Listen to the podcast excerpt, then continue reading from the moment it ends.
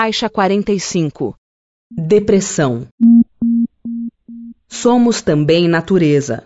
Possuímos as estações da alegria, do entusiasmo, da moderação e do desânimo, assim como as da primavera, do verão, do outono e do inverno. Em muitas circunstâncias, podemos considerar a depressão como natural período de transição. São tempos de mudança e crescimento épocas de tristeza que antecedem novos horizontes de amadurecimento do ser em constante processo de evolução. Os fenômenos naturais da vida sucedem organizados em ciclos determinados. Os períodos de troca dos antigos conceitos por outros tantos mais novos e melhores para o nosso momento atual fazem parte desse ciclo natural da consciência humana. Porque somos também natureza, possuímos as estações da alegria, do entusiasmo, da moderação e do desânimo, assim como as da primavera, do verão, do outono e do inverno.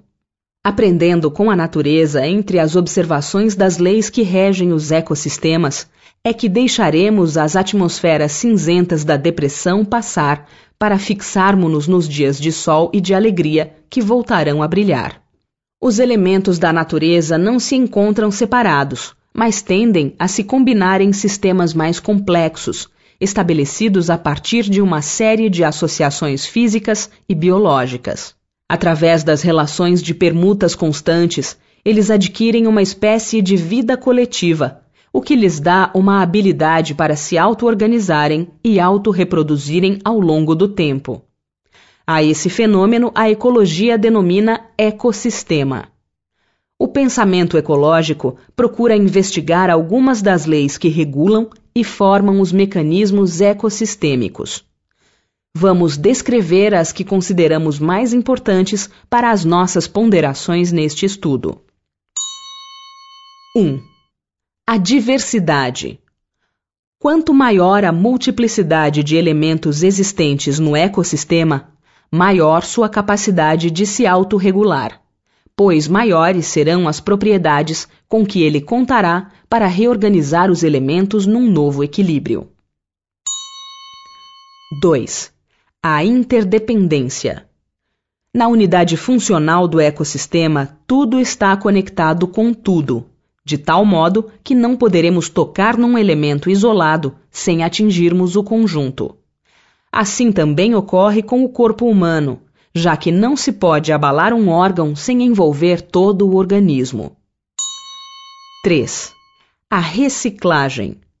Todo elemento natural liberado no ambiente é reintroduzido de alguma forma pelo ecossistema. Através desses reaproveitamentos é que os resíduos biológicos permanecem circulando e sendo reproduzidos numa espécie de ciclo fechado.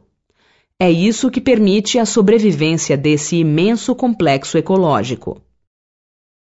O homem, tendo tudo o que há nas plantas e nos animais, domina todas as outras classes por uma inteligência especial, indefinida, que lhe dá a consciência do seu futuro, a percepção das coisas extramateriais e o conhecimento de Deus.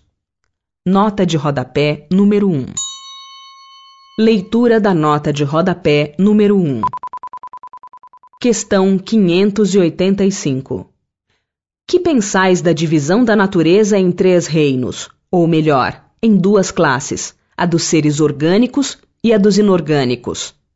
Segundo alguns, a espécie humana forma uma quarta classe. Qual destas divisões é preferível? Todas são boas conforme o ponto de vista. Do ponto de vista material, apenas há seres orgânicos e inorgânicos.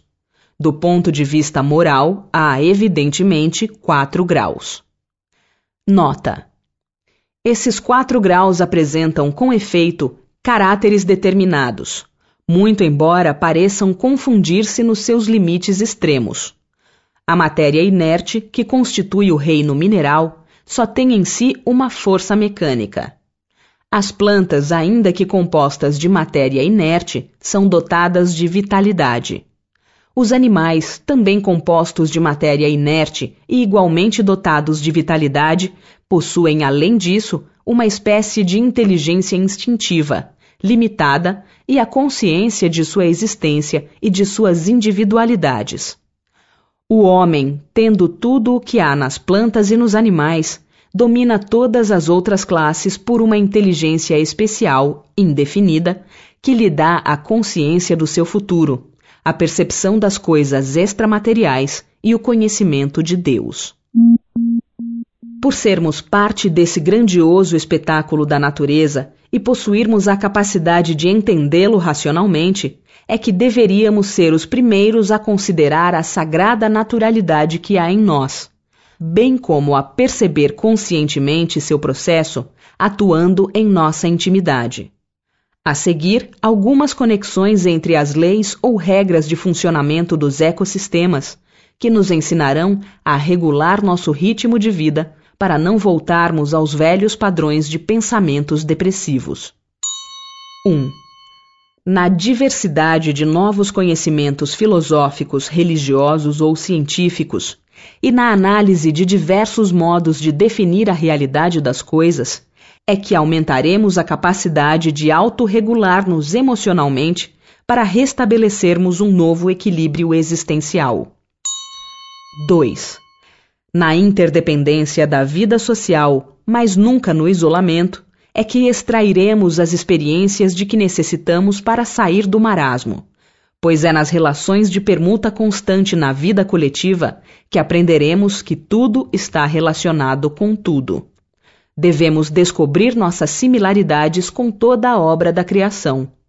Ninguém será feliz sozinho, pois o homem é apenas uma parcela dessa grande sinfonia da evolução da vida na Terra. 3. Na reciclagem de todos os elementos que as experiências da vida nos oferecem, o reaproveitamento deverá ser feito indistintamente, tanto para os que chamamos bons quanto para os que consideramos maus. Alegria e tristeza são nossos companheiros de viagem. Estão sempre nos ensinando algo na caminhada evolucional. Tudo tem seu próprio valor e lugar na existência. Por isso, não devemos tentar afastar de forma irrefletida as nuvens negras que impedem momentaneamente que a luz nos alcance. A vida na Terra ainda é um jogo de luzes e sombras tudo na vida tem um fim utilitário para crescermos integralmente. A reflexão atenta a esses apontamentos permite-nos entender melhor nossos ciclos depressivos, recolhendo assim as abençoadas sementes da arte de viver.